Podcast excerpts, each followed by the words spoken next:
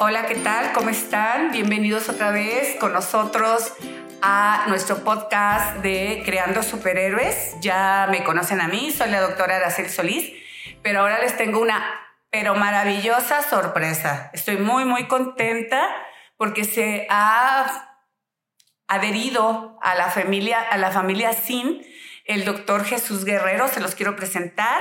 Me gustaría que él nos dijera un poquitito eh, algo de él, qué tal, cómo, eh, cómo se siente en estos primeros días llegando con nosotros a la familia SIN y que estamos aquí ya listos para compartir con ustedes toda nuestra información. Estoy muy emocionado de pertenecer eh, ahora como integrante nuevo a la familia SIN. me llamo Jesús Guerrero, como ya me presentó la doctora, soy neurólogo egresado del Instituto Nacional de Pediatría y pues va a ser a mí, para mí un placer estarles aquí atendiendo, estar platicando con ustedes, estar compartiendo información y estar aprendiendo juntos.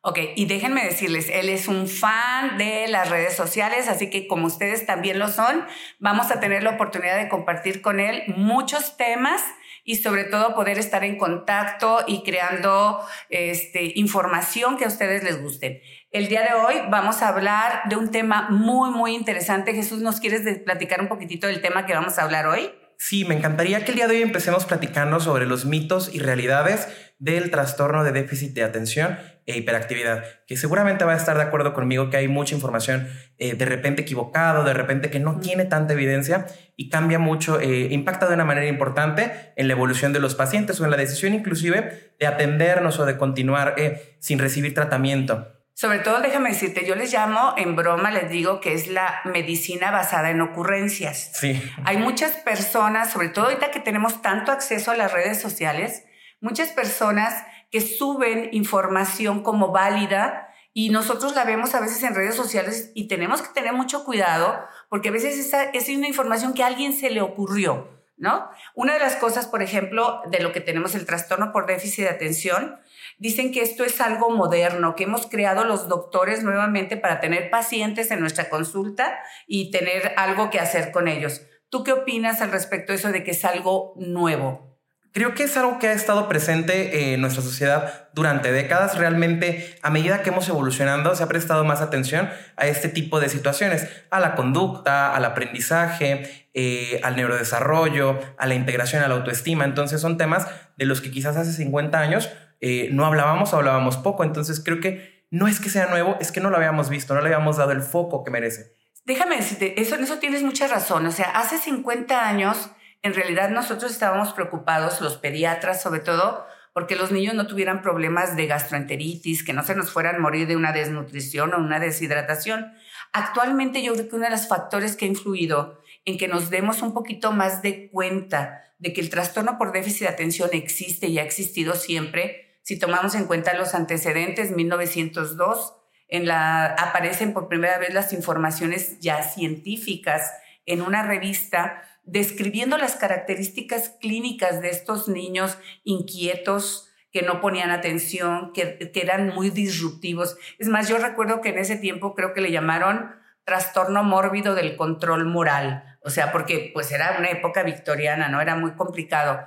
Pero esto ha permitido que ahora las familias que son más pequeñas, que puedan observar mejor a sus hijos, que ya no tienen tantos problemas de salud, podamos darnos cuenta de otros factores que estos niños están presentando. Y además, no sé qué opines, la exigencia académica, ¿no? Las escuelas ahora exigen un poco más de habilidades y conocimientos de que vayan en forma más rápida y eso hace que resalten algunos de los síntomas que podemos ver del trastorno. Estoy completamente de acuerdo. Eh, concuerdo con usted, es un trastorno que tenemos eh, años de conocer. No recuerdo el nombre exactamente de este personaje, pero era un personaje de cuentos que se accidentaba frecuentemente, eh, que iba distraído y se caía por un risco, que tenía problemas para comportarse en la mesa.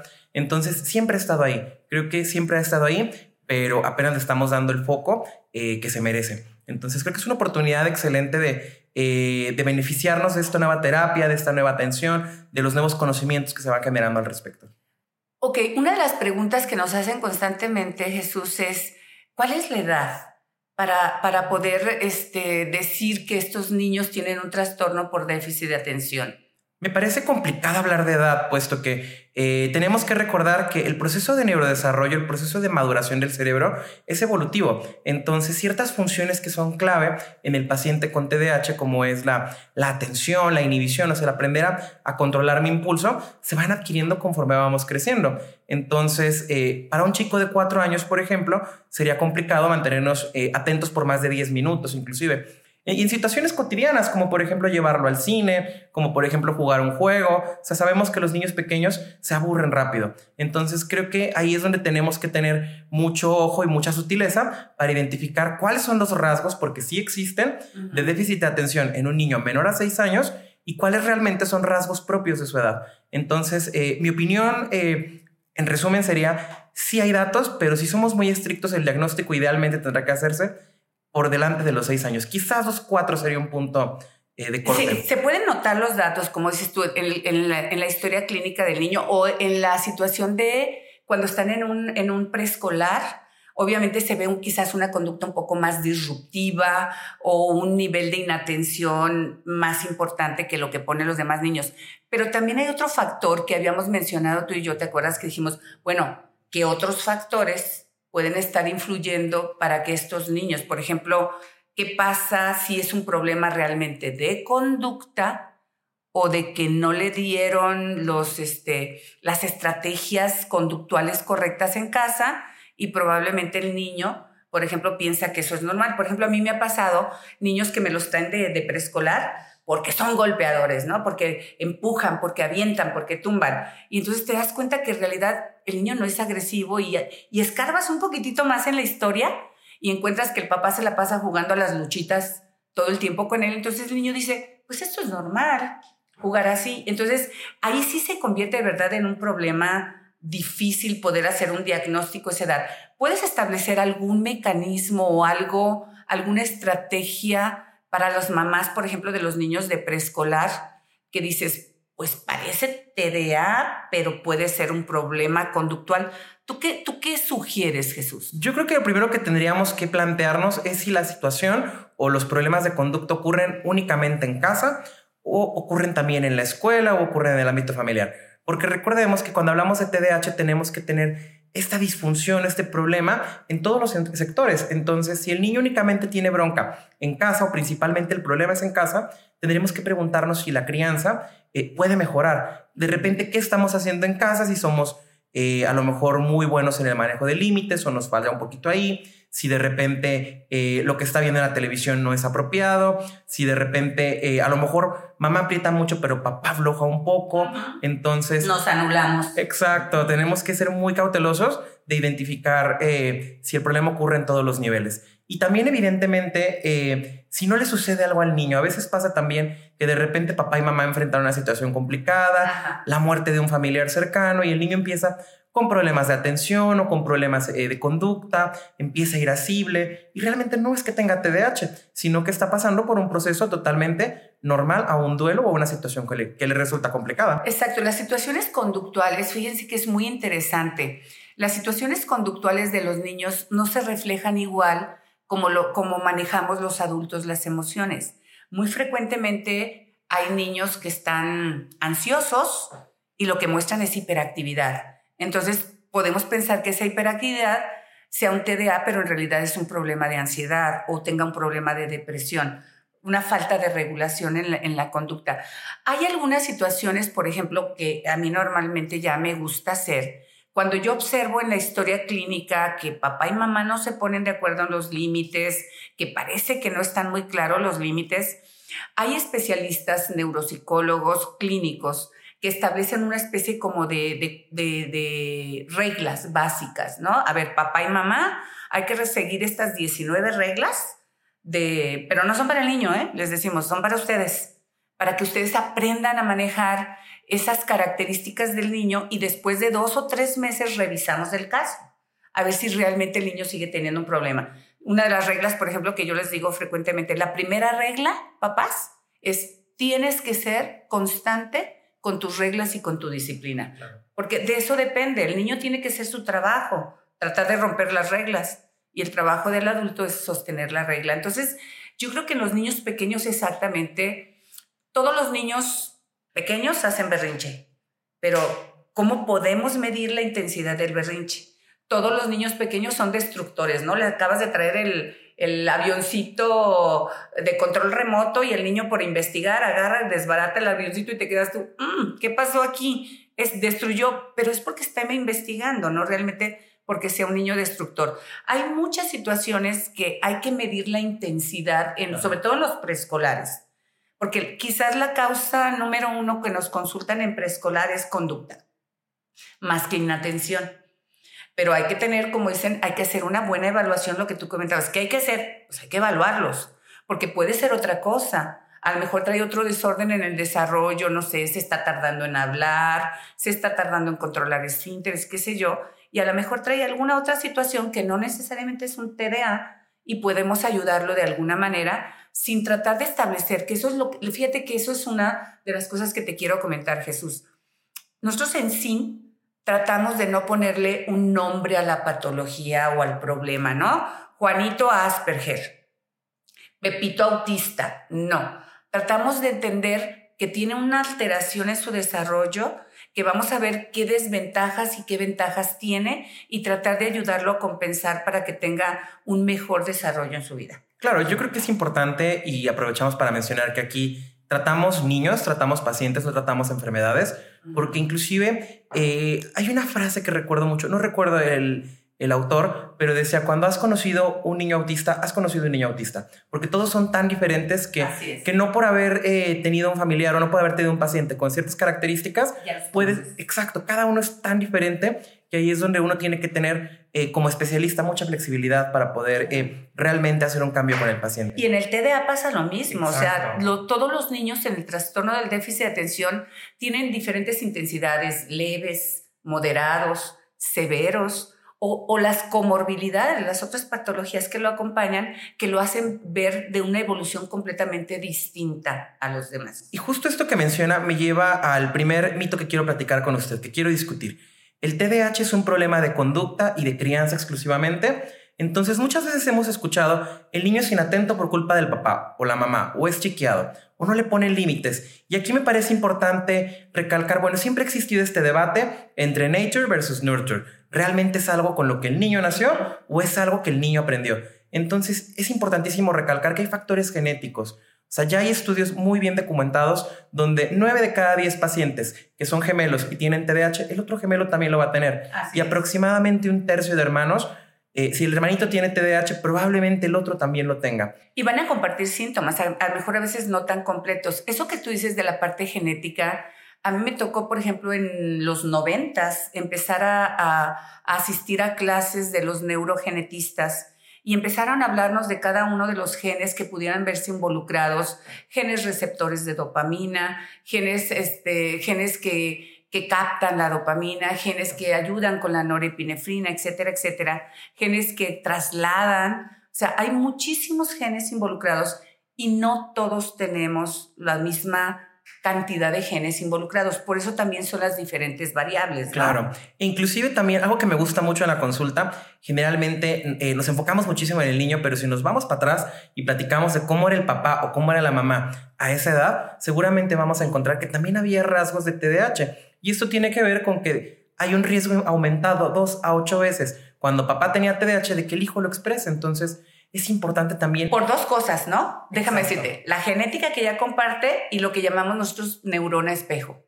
O sea, en las características de clínicas que el mismo papá presenta, ¿no? ya el papá es despistado y pues el niño aprende también a ser despistado más la parte genética que trae. ¿Tú qué crees? Ahí te va una, una pregunta del millón. Vamos. ¿Tú qué crees que pueda ser más importante en su tratamiento? Sobre todo cuando hablamos de ¿Vamos a darle un medicamento o vamos a hacer cambios en los patrones conductuales o vamos a dar terapias que yo les llamo terapias remediales específicas? ¿Tú qué crees que sea el mejor modelo de tratamiento que podamos darle a estos niños? Es una muy buena pregunta, un poco complicada de, responder en poco tiempo. Eh, bueno, lo primero, la mayor efectividad, y esto es bien importante, la ha demostrado la terapia farmacológica combinada con la terapia no farmacológica. Si podemos hacer las dos, es mejor. Pero si me tuviera que decantar por una, definitivamente sería la no farmacológica. Inclusive, ya he platicado antes con la doctora, eh, en mi caso yo también tengo TDAH, entonces fui un chico de los 90 que únicamente recibió la terapia no farmacológica. Y en mi caso, con las medidas, me fue muy bien. O sea, siempre como que la escuela no fue un problema, la conducta de repente un poco más, entonces creo que tenemos que apostarle eh, mucho más a ello. Eso es bien importante. Fíjate, yo siempre les he dicho a, a mis papás, les digo, el fármaco es el 30% de la solución del problema. Totalmente de acuerdo. El otro 70% es todo lo que llamamos psicoeducación, o sea, que ustedes como papás estén perfectamente involucrados en el entendimiento y comprensión de lo que es el trastorno por déficit de atención y establecer las terapias remediales. Para eso, obviamente, el personal de psicología o los terapeutas son los que nos van a ayudar, obviamente, a lograr el objetivo. El problema, Jesús, que yo veo y veo mucho, y ustedes papás van a estar de acuerdo conmigo, es que buscamos a veces nosotros la salida más fácil. Y entonces, si yo ya vi que con el fármaco le bajaron las cuatro baterías extras que tenía el niño y dejó de ser hiperactivo, yo ya pienso que el fármaco es suficiente. Y a mí constantemente me han preguntado, oiga doctora, que ya no vaya con el psicólogo, ¿verdad? Este, yo es que yo vi que con la medicina, mire, se aplacó. Sí, pero no le voy a dar medicina toda la vida. Claro. O sea, la medicina es un, un, un vehículo que me va a ayudar a que el niño logre poner más atención a sus terapias y establecer los mecanismos correctos. ¿Qué opinas tú? A mí me gusta mucho ver al fármaco como cuando uno aprende a nadar, o sea, seguramente muchos se van a relacionar porque tuvieron clases de natación y usamos estas tablas para apoyarnos. O sea, el medicamento es justamente eso, es un recurso para que al paciente le sea más sencillo aprender a poner atención, a inhibirnos, aprender un poquito a seguir indicaciones, a estar más eh, alerta. Entonces es ese recurso que nos da el extra para darle tiempo al paciente de que aprenda, para que le sea más fácil, para que le sea más... Exacto. Y posteriormente retirarlo cuando el paciente tiene los recursos emocionales y los recursos mentales para poder eh, lidiar con el entorno solo. Ese es el objetivo final.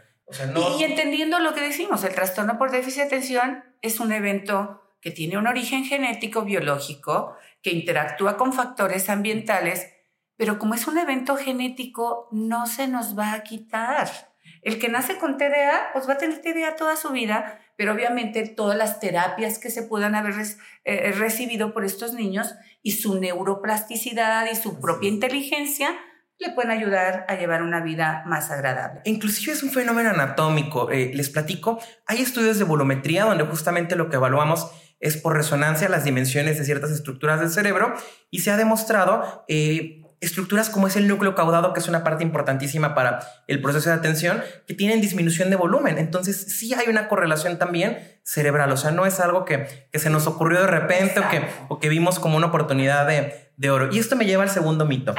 No sé si usted lo haga. Requerimos algún diagnóstico, algún estudio diagnóstico eh, estricto para poder hacer eh, el diagnóstico o realmente eh, qué ha encontrado usted en su práctica. O sea, en la definición exacta de, qué se necesita para hacer el diagnóstico, tenemos que recordar que el diagnóstico es básicamente clínico.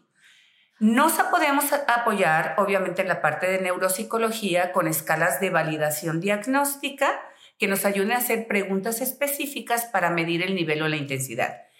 Pero tenemos un problema, tenemos el registro de actividad eléctrica cerebral que como tal se considera que no, no es necesario para hacer diagnóstico de trastorno por déficit de atención.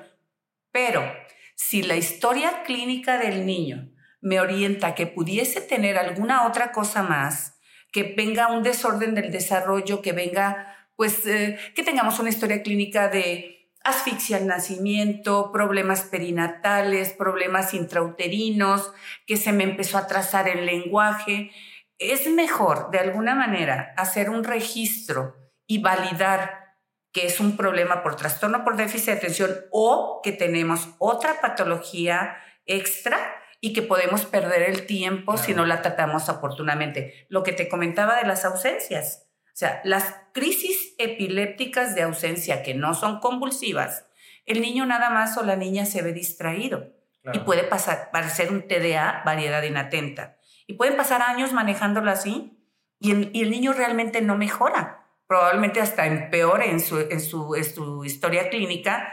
Y un simple registro de actividad eléctrica, un electroencefalograma, un mapeo cerebral, te puede ayudar a hacer un diagnóstico con mayor precisión. Yo soy de las que se debe de hacer. Eso es algo que tú sabes que todavía está como en discusión, nos ponemos en debate los neurólogos pediatras, algunos dicen que sí, otros que no, pero yo soy de las que mejor hacerlo y confirmar que sí o que no tenemos el diagnóstico. Yo aquí me pasa mucho que de repente mamá ya que nos está viendo, eh, en la primera consulta me dice, ¿qué le llevo doctor? Le llevo tomografía, resonancia, electroencefalograma, análisis de laboratorio. Yo siempre les digo, primero nos vemos evalúo al niño, lo reviso y luego ya la historia me llevará justo a donde usted dice, a poder identificar si de repente no hay otro diagnóstico agregado ahí que me pueda estar ocasionando el problema. ¿Qué me dice de la anemia? Los niños con anemia va muy relacionado a la deficiencia o a la disminución en la capacidad intelectual, en el CI. Entonces van perdiendo habilidades de atención por lo mismo de que no están siendo oxigenados apropiadamente. En mi práctica eh, ya privada, por ejemplo, tuve una chica con hipertiroidismo que justamente me la llevaron por un problema de, de hiperactividad. Pues, ¿cómo no iba a estar hiperactiva? Con los niveles tiroides que tenía tan elevados, la niña estaba todo el tiempo diaforética y todo el tiempo hiperalerta. hiperalerta, sin dormir y hablando rapidísimo. Y esa es la importancia que de repente sea un neurólogo y un neurólogo pediatra idealmente quien hagamos el diagnóstico certero de TDAH, porque no es tan fácil como únicamente dar una pastillita, ¿no? Hay que tener muchas cosas en cuenta. Yo le voy a decir, estoy totalmente de acuerdo con la importancia del electroencefalograma como un... Eh, un complemento eh, importantísimo, un complemento fundamental del diagnóstico. Fíjate que acabas de decir algo que me parece que es un punto clave. El trastorno por déficit de atención nos lo envían o al neurólogo pediatra o al paido psiquiatra.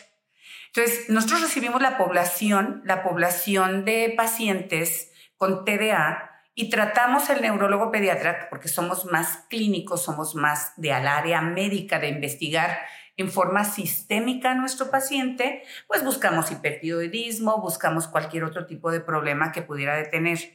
Nos toca ver al trastorno por déficit de atención y las otras comorbilidades como trastornos de aprendizaje o trastornos de neurodesarrollo por falta de maduración, etcétera, etcétera. Y al paido psiquiatra se enfoca más a los trastornos del déficit de atención y los problemas conductuales.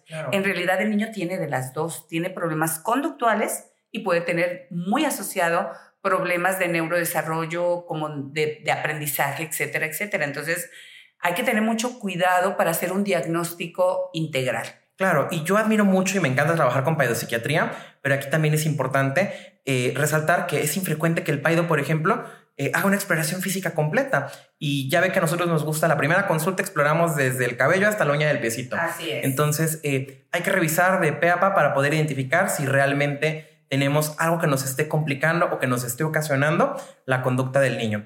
Y bueno, me gustaría platicar también con usted que es un experto. Eh, ¿Todos los niños con TDAH tienen mala conducta? No. Ok, cuénteme cuál es su... Mira, mi, mi experiencia más importante es que el 34% en promedio de los niños que tienen déficit de atención pueden tener un trastorno conductual, pero el problema más frecuente que podemos tener asociado es un problema de aprendizaje.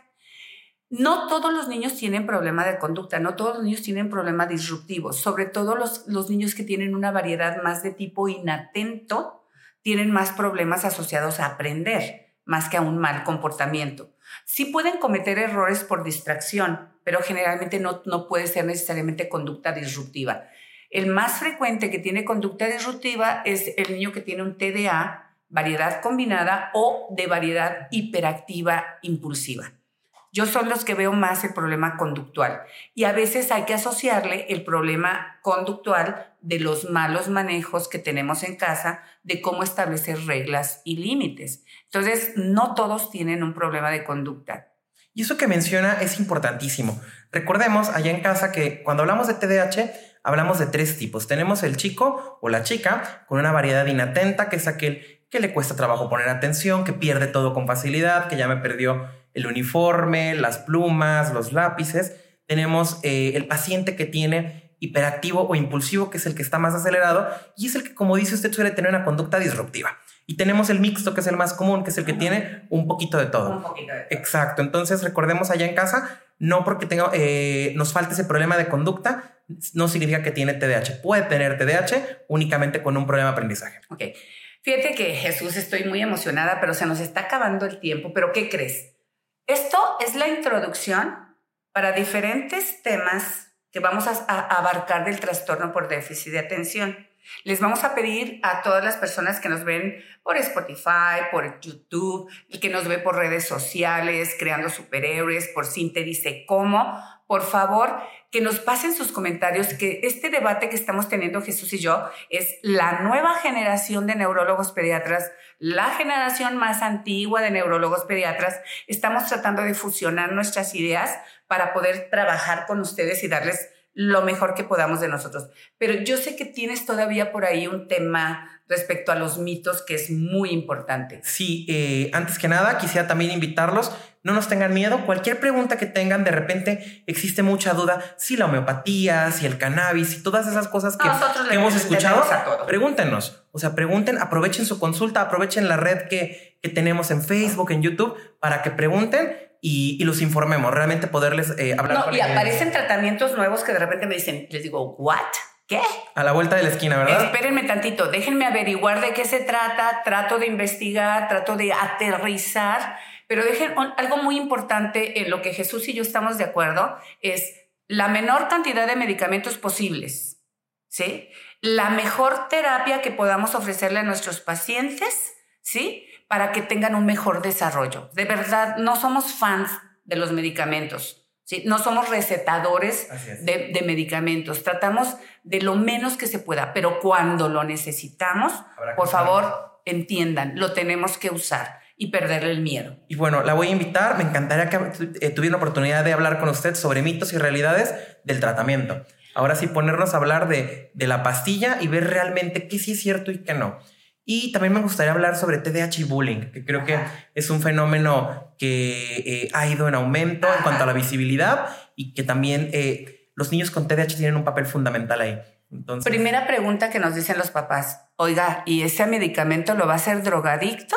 ¿Sí o no? ¿Tú qué opinas? Definitivamente no. Al contrario, creo que hay más riesgo en que un chico con impulsividad no logremos controlar la conducta para después volverse adicto que con el medicamento, que el medicamento no causa adicción. Pero ya hablaremos de esto adelante. ¿Qué le parece? Muy bien. Largo entendido. Ok, tenemos dos tipos de fármacos, afortunadamente. Los medicamentos que se consideran estimulantes y los no estimulantes. Afortunadamente ya tenemos de las dos áreas, pero no necesariamente es a petición de los papás, es a petición del cuadro clínico del niño el tipo de fármaco que vamos a usar.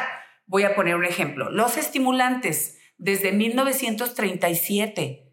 O sea, todavía no habíamos nacido nosotros y ya el fármaco estaba aquí, sigue aquí y está presente. Tiene diferencias variables respecto a liberación y cosas por el estilo, pero desde 1937 se inventó el metilfenidato.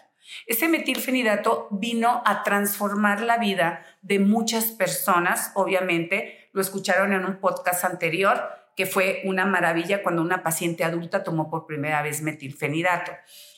Este medicamento está satanizado, o sea, dicen es estimulante y como estimulante dicen es droga. No, lo que se considera como estimulante es que actúa en una parte del cerebro que da una sensación de, energía o, de, sentirse muy bien, que es en unos núcleos que se encuentran en el cerebro. Pero actúa también en una parte muy importante que es en la región prefrontal, que es donde la necesitamos para que incremente el trabajo de la dopamina y el cerebro pueda poner mucha mayor cantidad de atención. Entonces, en realidad, no es malo, no es bueno, pero, por ejemplo, si el niño tiene ansiedad, y se está comiendo las uñas y tiene este las eh, se, arranca los pellejos y se arranca los pelos de la cabeza de tanta ansiedad, no le voy a dar metilfenidato. Le va a exacerbar eh, esa ansiedad. exacto, porque le voy a hacer que la ansiedad se exacerbe. Entonces, parece que en lugar de mejorar el niño empeora. Definitivamente yo creo que es un tema del que tenemos que aventarnos un podcast exclusivamente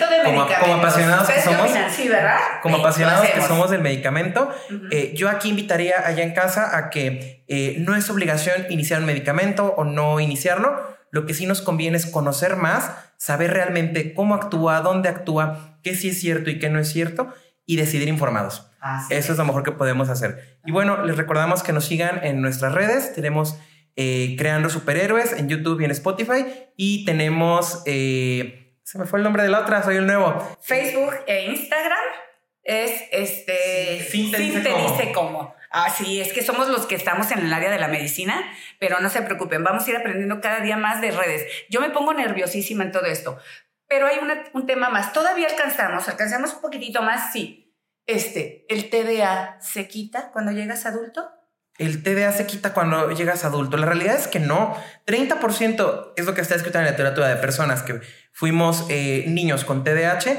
Vamos a continuar con síntomas. Lo que sí diría, el TDAH cambia en el adulto. Ya no vamos a ver este adulto que se está remolineando en el asiento, que trepa en lugares inadecuados, que de repente eh, se quiere meter a la fila, pero sí vamos a ver al adulto que, por ejemplo, en el tráfico está haciendo todo lo posible por meterse en un carril, ¿no? Así es. O de repente que cambia mucho de trabajo, que eh, tenemos como que la boca medio suelta, o sea que es fácil para nosotros enojarnos y llevarnos por el impulso de, de decir lo primero que se nos viene a la cabeza o de repente el adulto que también por esa impulsividad fácilmente se vuelve eh, muy propenso a algún tipo de adicción, como por ejemplo el tabaco, como por ejemplo el, alcohol, inclusive los juegos, ya sea tanto estos juegos como, como de azar exacto, o los videojuegos, que ya hay una relación ahí con, con videojuegos. Que, vamos a hacer un podcast de puros videojuegos. sí, esas les va a encantar. Realmente el tema es mucho, muy amplio. Estamos tratando de dar una introducción, pero esperamos que de verdad... Eh, nos pongan muchos likes, nos visiten muchas veces, estén con nosotros todo el tiempo y nosotros con mucho gusto vamos a seguir compartiendo material de, ahorita hablamos mitos y realidades del trastorno por déficit de atención. Hay mucho más mitos, o sea, que si son los patrones de crianza, que si se quita, que si no se quita. Que si está sobrediagnosticado. Si está sobrediagnosticado. Y la verdad, yo creo que sí está sobrediagnosticado.